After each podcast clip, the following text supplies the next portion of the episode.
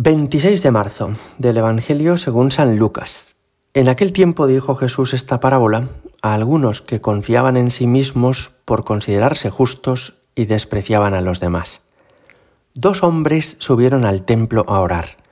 Uno era fariseo, el otro publicano. El fariseo erguido oraba así en su interior. Oh Dios, te doy gracias porque no soy como los demás hombres, ladrones, injustos, adúlteros, ni tampoco como ese publicano. Ayuno dos veces por semana y pago el diezmo de todo lo que tengo. El publicano, en cambio, quedándose atrás, no se atrevía ni a levantar los ojos al cielo, sino que se golpeaba el pecho diciendo, Oh Dios, ten compasión de este pecador. Os digo que éste bajó a su casa justificado y aquel no, porque todo el que se enaltece será humillado, y el que se humilla será enaltecido. Palabra del Señor.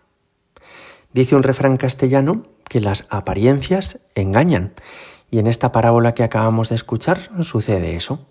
Si hubiéramos estado en ese templo donde Jesús nos dice que había dos personas orando, nos habríamos confundido seguramente cuando nos hubieran preguntado quién era el mejor de aquellos dos.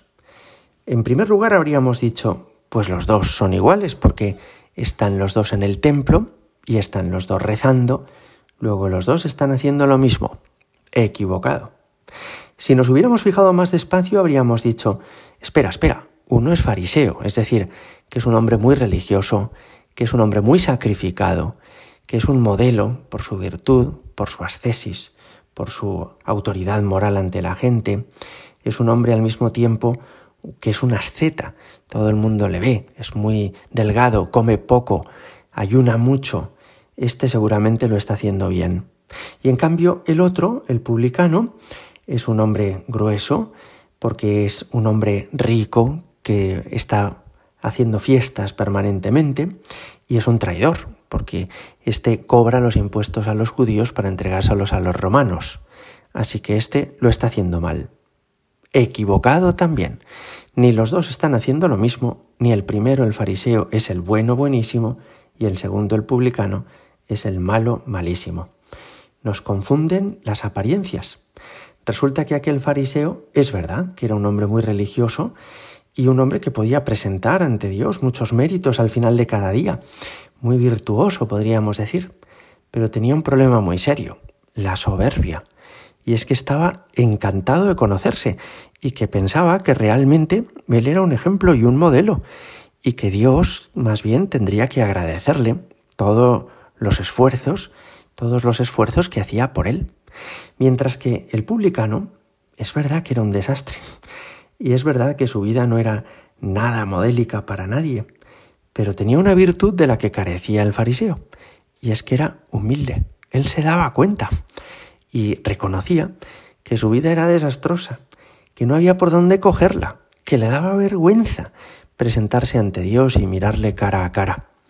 Y Jesús termina diciendo que el primero no vuelve a casa justificado, es decir, Dios no le ha reconciliado plenamente con él, y el segundo sí, lo cual quiere decir que todavía más importante que las cosas que hacemos es el corazón con el que lo hacemos. La soberbia es como una carcoma, como una termita que va devorando el interior de una persona.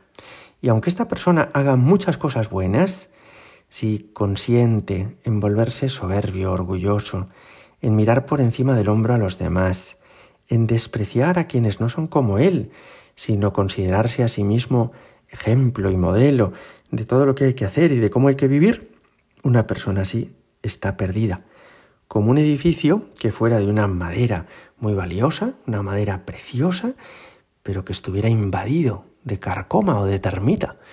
Pues sí, su aspecto sería magnífico, pero con el paso del tiempo se vendría abajo, porque la termita va comiéndose por dentro la madera tan aparente. Por el contrario, la humildad lo que hace es humillar a una persona y hacerle reconocer que ha caído muy bajo, que tiene unas heridas muy profundas, que tiene unos pecados que son muy feos. Y eso es como cuando se construye un edificio y se hacen cimientos muy profundos, que uno piensa, pero ¿por qué han excavado tanto? Bueno, pues porque quieren construir muy elevadamente un edificio y cuanto más alto va a ser un edificio, más profundos han de ser sus cimientos.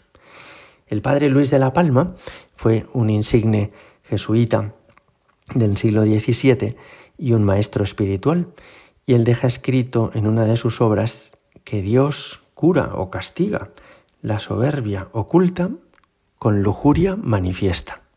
Esta expresión puede a alguno asustarle, pero ¿qué quiere decir con esto?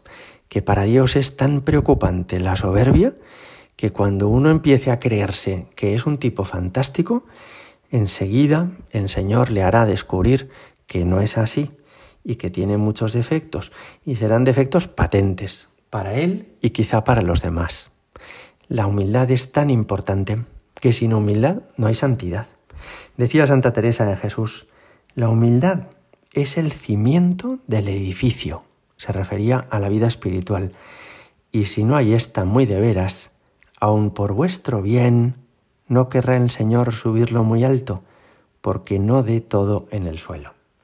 Si hoy sacáramos la conclusión de no juzgar a los demás por apariencias, de no atrevernos a decir, este es el bueno y este es el malo, yo voy con este, mi bando es el otro.